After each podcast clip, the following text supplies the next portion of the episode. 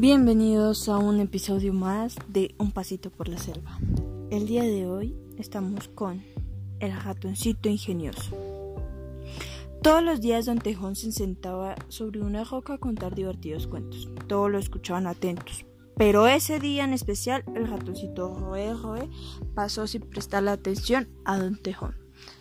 Todos estaban extraños al verlo cargado de herramientas. Llevaba unas tablas y sus amigos quisieron saber qué estaba tramando. ¿A dónde vas con esa carretilla?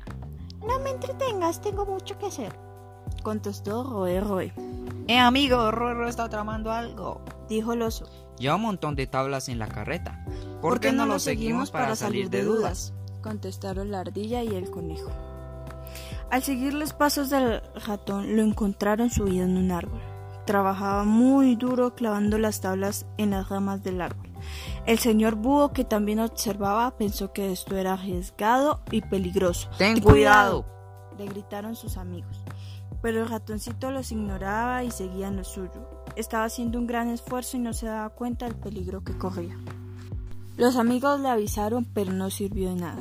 Sin darse cuenta, Roe Roe pisó un tablón que estaba suelto y sus amigos se temieron lo peor. ¡Sujétate! ¡Agárrate! le gritaron. ¡Ay, que me caigo! Lo oyeron gritar mientras caía al vacío, pero el señor búho que observaba atentamente se abalanzó sobre él.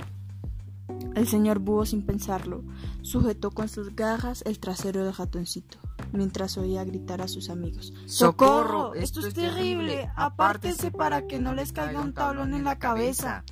Roe Roe no podía creer que el búho le sujetara tan firmemente. Por favor, señor búho, no me suelte. No te preocupes que te tengo bien agarrado. Los amigos se alegraron por el ratoncito.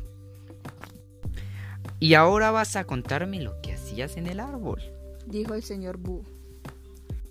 Estaba haciendo una casita para vivir lejos del bullicio y de los malhechores.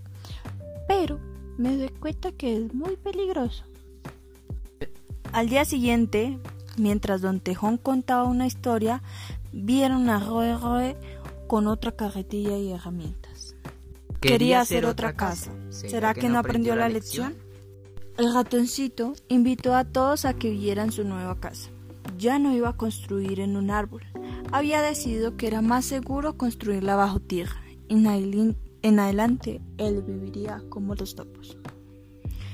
La moraleja que podemos sacar de todo esto es que siempre debemos escuchar los consejos positivos de todos aquellos que nos rodean.